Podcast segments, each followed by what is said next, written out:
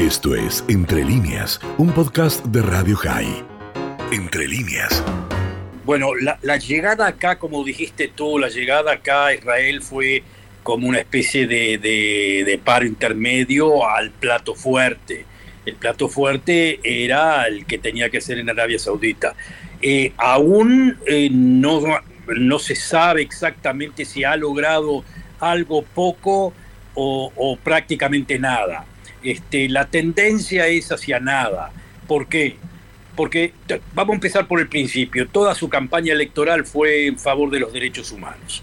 Este, eh, había avisado desde un principio que no, no iba a tratar a Arabia Saudita más que como un Estado paria. Eh, se encuentra con la nueva situación, que es la nueva situación del conflicto ucraniano-ruso y con el, problema del petróleo.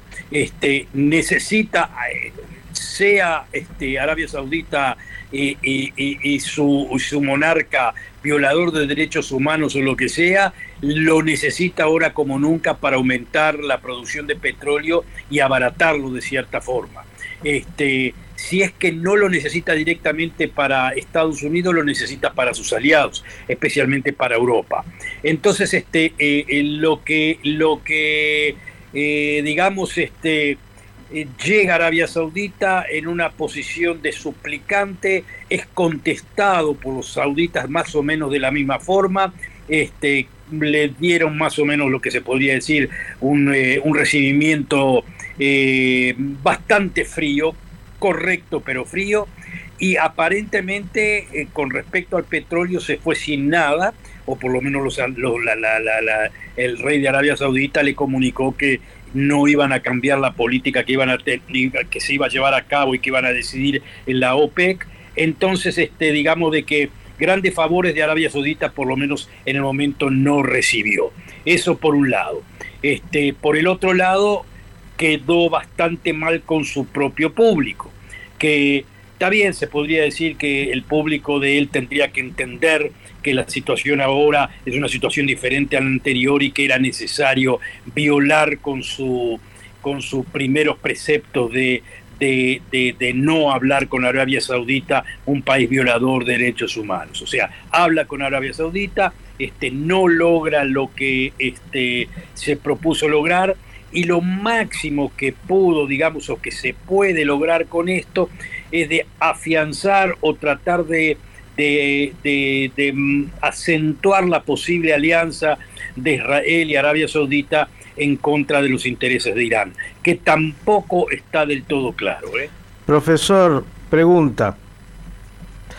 Eh, ¿Qué hubo aquí? ¿Un, eh, un trabajo erróneo previo a un viaje nada más ni nada menos que Arabia Saudita, eh, si uno piensa en lo que estás comentando, dice, pero ¿qué? ¿El presidente norteamericano y su administración no prepararon esa cumbre con anterioridad para saber qué es lo que se iba a lograr?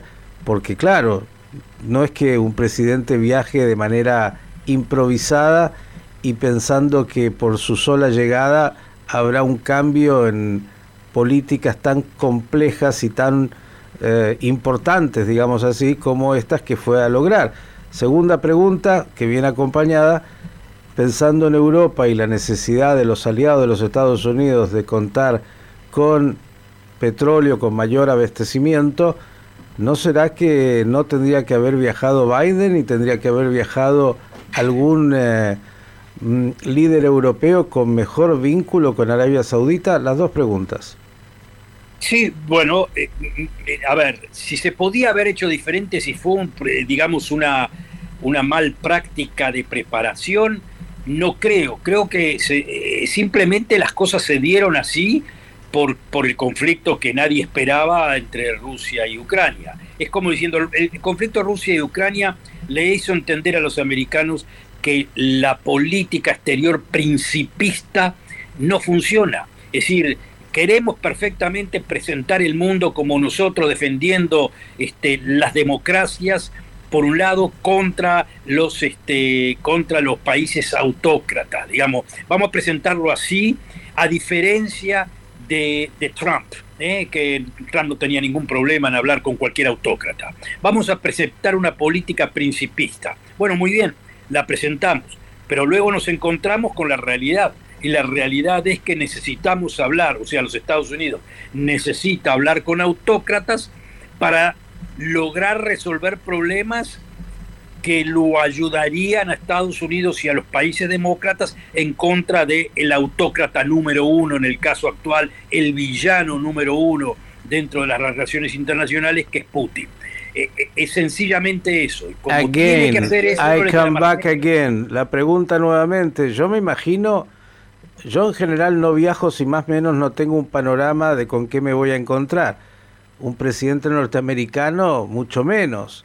Digo, esto, por lo menos hasta ahora, parece un gran fiasco eh, en términos políticos de no haber tenido garantías de que ya viajaba a, anunciar cosas importantes.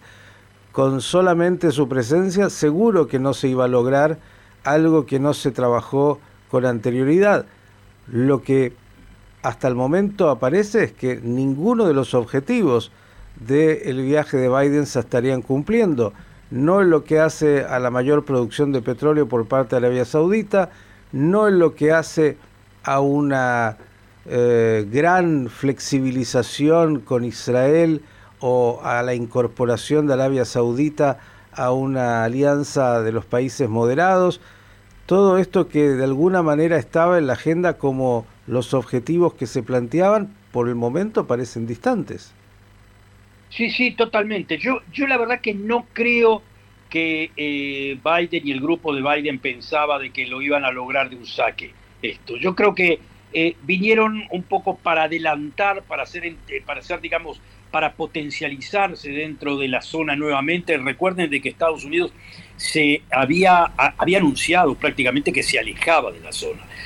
Eh, el mensaje de Estados Unidos ahora es volvemos a estar en la zona. Es cierto que volvemos a estar en la zona potencializando a Israel y también eh, en un llamado a Arabia Saudita a ser también socio del asunto. Es decir, el producto que venía a vender Biden en cierta forma es un producto que tiene algunos elementos de, potencialmente comprable. Es decir, Arabia Saudita, sos socio, este, ya no te voy a digamos, no te voy a tocar demasiado con la cuestión de los derechos humanos, ya no se puede, este, te queremos como socio con Israel, este, eh, y vas a tener beneficios de todo eso. Es decir, el producto que le viene a vender Estados Unidos a Arabia Saudita es un producto que podría llegar a ser comprable. Lo que pasa que viene en un momento de debilidad de, de Biden, tanto interno como exterior, como en el aspecto exterior, y eso evidentemente los, la, la gente de Arabia Saudita lo entiende muy bien. O sea, vamos a ponerlo de otra forma. Yo no sé si no va a tener logros a la larga, pero que va, va a sudar, va a sudar. Es decir, las cosas este, están como para que, eh, bueno, muy claro, si me vienen a pedir a mí este, y están muy urgentes en el pedido, obviamente que mi precio sube este, considerablemente. ¿No parece, querido profesor, eh, la sabiduría de la gran potencia? Digo, una gran potencia eh, va y llega a un lugar ya sabiendo exactamente qué es lo que va a lograr, no va a pedir ni a suplicar, y menos eh, vender algo que el otro no solo no quiera comprar, sino que por ahí levante el precio. La verdad, se entiende poco. Y digo la segunda pregunta entonces, ¿por qué no viajaron con él o sin él líderes europeos que por ahí tienen un vínculo distinto con Arabia Saudita? Sí, tienen un vínculo distinto, pero nadie es una potencia como, como Estados Unidos. Eh, lo otro que tú decís, estoy de acuerdo contigo. Podría decir, pero, pero estoy de acuerdo, estoy de acuerdo, pero por el otro lado, este, eh, Estados Unidos está en una situación sin salida. ¿eh? Y, eso se entiende eh, cuando uno ve los mapas del conflicto ucraniano-ruso. Este, Putin no cae, este, se armó toda una coalición eh, y Estados Unidos y Biden la armó realmente y la coalición funciona, pero funciona entre comillas, es decir, no trae los resultados inmediatos y yo creo que cuando tú empezaste eh, en estos momentos esta entrevista, lo mencionaste muy claro, el invierno europeo se viene. Ahora, este, la gran pregunta vamos a hacerla a la inversa. ¿Qué se podía haber hecho diferente? Es decir, desde el momento que Rusia invade a Ucrania, este, eh, Estados Unidos tenía que decir algo, los países democráticos tenían que decir algo, no pueden aceptar eso. Hoy en día hay una discusión cada vez más grande dentro del mundo occidental en donde hay gente y hay países como Francia y como Alemania en cierto aspecto que quiere llegar a un arreglo con Putin, aunque sabe que el arreglo con Putin es un arreglo muy problemático y muy difícil que Ucrania lo acepte. Pero digamos de que, de que eh, hay una discusión para Biden, Biden tomó partido en esa discusión desde un principio del lado ucraniano, como diciendo, la pérdida para Occidente, para las democracias, de llegar a un acuerdo con Putin es muchísimo más grande que el que tengamos que pagar sufriendo esta guerra que se nos viene a nosotros en el invierno. E, e, esa es la situación. Profesor, la próxima pregunta. Frente al fracaso de este viaje, por lo menos en lo inmediato, y lo que significan las necesidades sí muy inmediatas de los aliados de los Estados Unidos en Europa.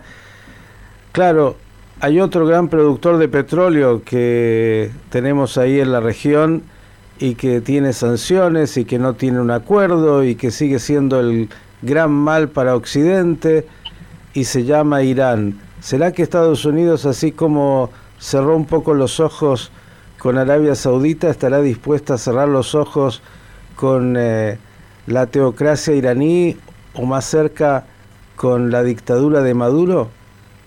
Eh, eh, gran pregunta, gran pregunta, y, y, de vuelta lo relacionamos con el caso, el caso de Rusia.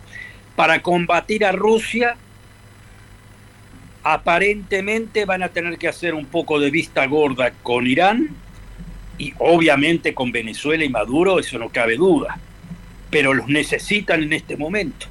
Ergo, este, eh, eh, sin ninguna duda, resolviendo y dándole vuelta a la, cuestión como la empezamos, este, eh, va a cambiar a un autócrata por otro autócrata y el final conceptual del asunto es de que vamos a tener que seguir hablando con autócratas, querramos o no querramos. Es decir, de alguna forma u otra es retomar la política de Trump. ¿eh? Eh, Trump lo hacía de una forma mucho más grosera, pero lo que Trump quería decir siempre fue, ¿qué es eso de, tener una política principista en relaciones internacionales, como diciendo, eh, yo defiendo a las democracias? No, no, defiendo a mis amigos, sea autocracia o democracia. No sé si Trump lo cumplía tampoco, pero no importa, pero es el concepto completamente diferente. Este, a mí me parece que lo que queda quebrajado acá fundamentalmente, no solamente Biden, sino el concepto mismo, el concepto de que este, eh, no doy vuelta atrás en la defensa de las democracias. En este momento eh, puede ser que no dé vuelta atrás en defensa de las democracias, pero al mismo tiempo tengo que aceptar a las autocracias como parte del juego y, ya lo vemos en este caso. Y, algo que no sé si le viene muy bien a Israel, por supuesto. Esto fue Entre líneas, un podcast de Radio High. Puedes seguir escuchando y compartiendo nuestro contenido en Spotify, nuestro portal radiohigh.com y nuestras redes sociales. Hasta la próxima.